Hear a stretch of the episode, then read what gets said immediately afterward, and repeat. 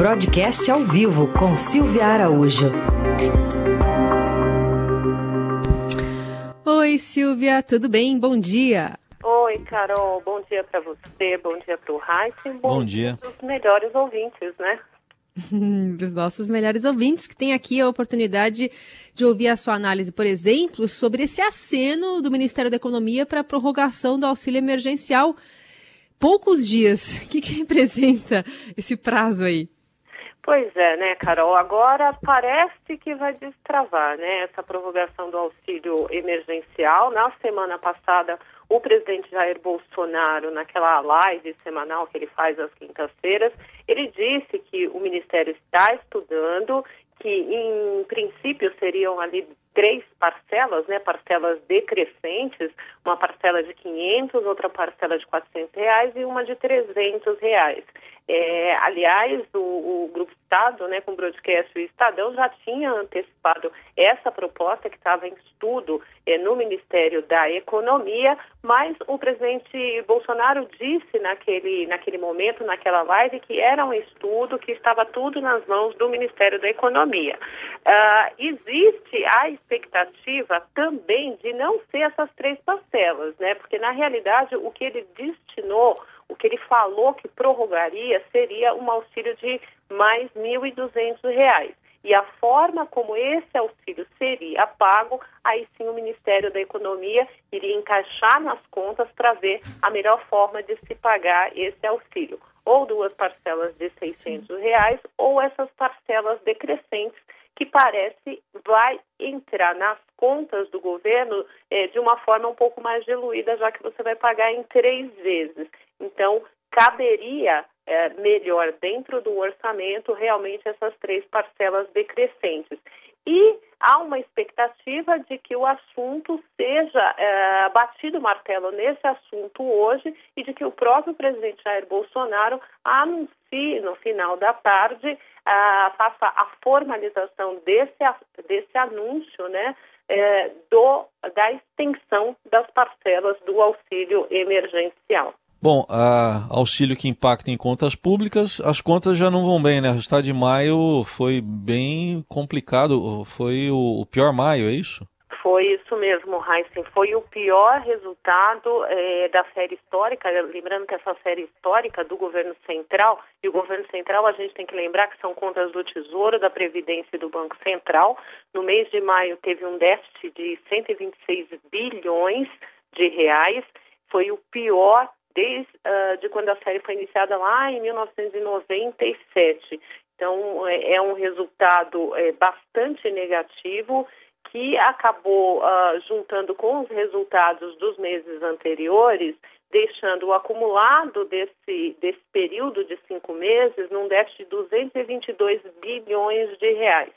E o que aconteceu no mês de maio? Por que esse déficit foi tão pronunciado, esse rombo foi tão é, grande nesse mês? Porque houve uma queda muito forte das receitas em decorrente, é, decorrência da paralisação da economia. As receitas, como a gente bem sabe, é tudo aquilo que o governo arrecada em forma de impostos e contribuições. Como a economia foi muito fraca nos meses anteriores, principalmente no mês de maio, o que, que a gente teve? Teve uma queda de 36% nessa arrecadação, na arrecadação dessas receitas, e do outro lado, Raíssa, do lado das despesas, houve um aumento bastante expressivo. O aumento foi de quase 70%.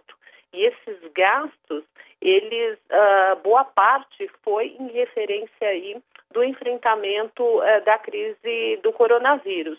Só esse pedaço referente ao enfrentamento do coronavírus foi de 53 bilhões no mês de maio. E aí, Raíssa, a gente tem que incluir esse auxílio emergencial, né? Porque a gente tem que lembrar que a cada mês do auxílio emergencial, ele representa aí algo em torno de 50 bilhões de reais.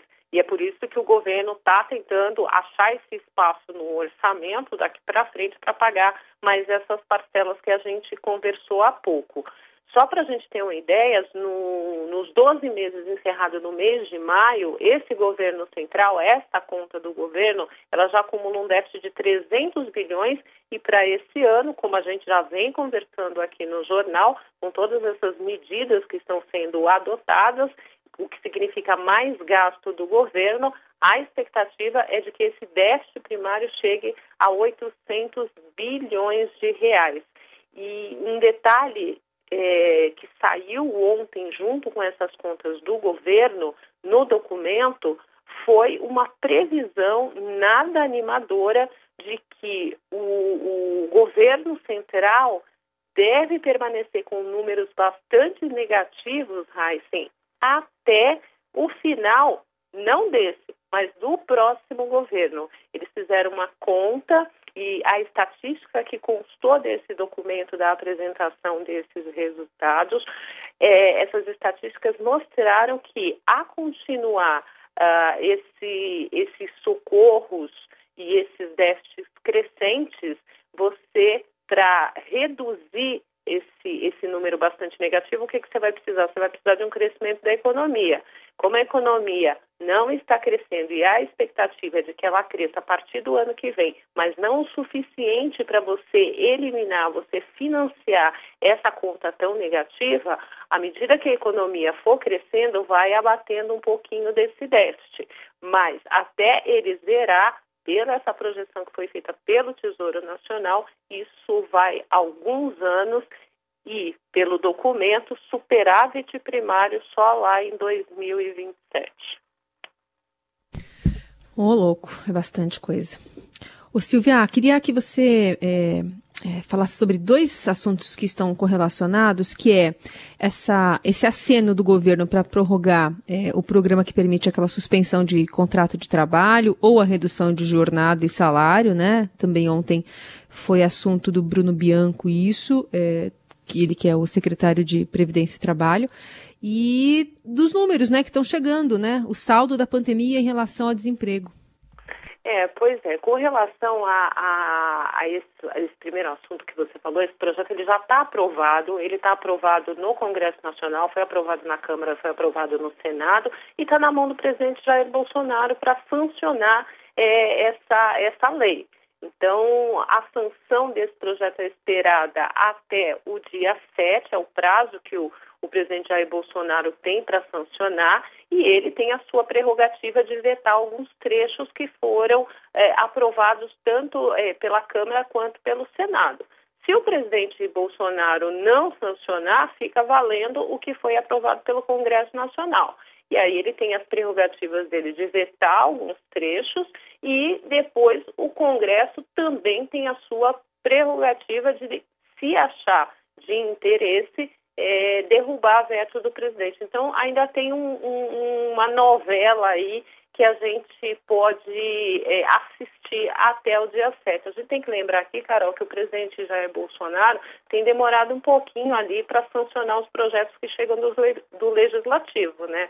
Ele tem deixado ali mais ou menos para o último minuto, a gente viu isso com a história lá da, da ajuda aos estados e municípios, deixou ali para o último minuto, para bastante negociação, naquela época com estados e municípios, foi uma negociação bastante política, e agora a negociação também é, com os empresários, né? Porque isso é de interesse é, dos empresários e aí também do interesse dos trabalhadores que querem saber o que o presidente vai sancionar, se ele vai vetar algum trecho para saber até se esse se, se essa prorrogação também dessa medida ela vai começar é, a valer, porque o Congresso deu uma carta branca para que essa, essa lei ela dure enquanto estivermos aí no estado de calamidade, que, pelo que já foi decretado, ele vai até o final desse ano, né? E com relação a empregos, a gente tem já um reflexo muito forte, né? Ontem saíram os dados do CAGED, esses dados do CAGED, eles mostraram que de março, quando começou a questão de isolamento é, social, a crise do coronavírus se instalou mais forte no Brasil, desse mês de março até o mês de maio, foram, uh, a gente teve um saldo líquido aí de, de desemprego, e isso com carteira assinada de 1 milhão 487 pessoas, né, 487 mil pessoas perderam seus empregos com carteira assinada. Então, isso a gente tem que frisar bem que esses são aqueles dados de empregos formais. É, boa parte desses empregos formais perdidos foram, claro, no setor de serviços, que foi um dos setores mais afetados com o isolamento social, principalmente por conta do isolamento social, que as pessoas pararam de adquirir serviços. E é hoje a gente tem um dado que deve ser um pouco mais é, alarmante, que é o da PNAD contínua, que é medida pelo IBGE. E esse dado ele vai trazer a taxa de desemprego no país no trimestre encerrado em maio. E olha, Carol, a expectativa, pelo menos o que o pessoal do Projeções Broadcast levantou, é que essa taxa ela deve ficar em 13%. Significa 13% de taxa de desemprego, significa mais de 13 milhões de pessoas desempregadas no país. Isso contam os formais, que já importa desses dados do CAGED de ontem, entra nessa conta é, da PNAD, e mais toda aquela massa de é, empregos informais. Só para a gente lembrar, Carol, que essa taxa de desemprego ela chegou a um, um nível de 13,3% lá em 2017 no governo Temer, no pior momento do governo Temer, e aí foi o pior momento do desemprego no país também. E ela chegando agora a 13%, ela acaba quase que encostando nesse pior momento que a gente teve lá em 2017, e a expectativa é de não uh, ela não ceder muito rapidamente nos próximos meses. E a recuperação que a gente teve do governo Temer para cá, até antes da pandemia, o que a gente observava nessa PNAD contínua era que justamente o trabalho informal vinha melhorando um pouco é, esse indicador. E olha o que, que aconteceu com o trabalho informal nos últimos meses, desde março, quando a crise do coronavírus se instalou no país.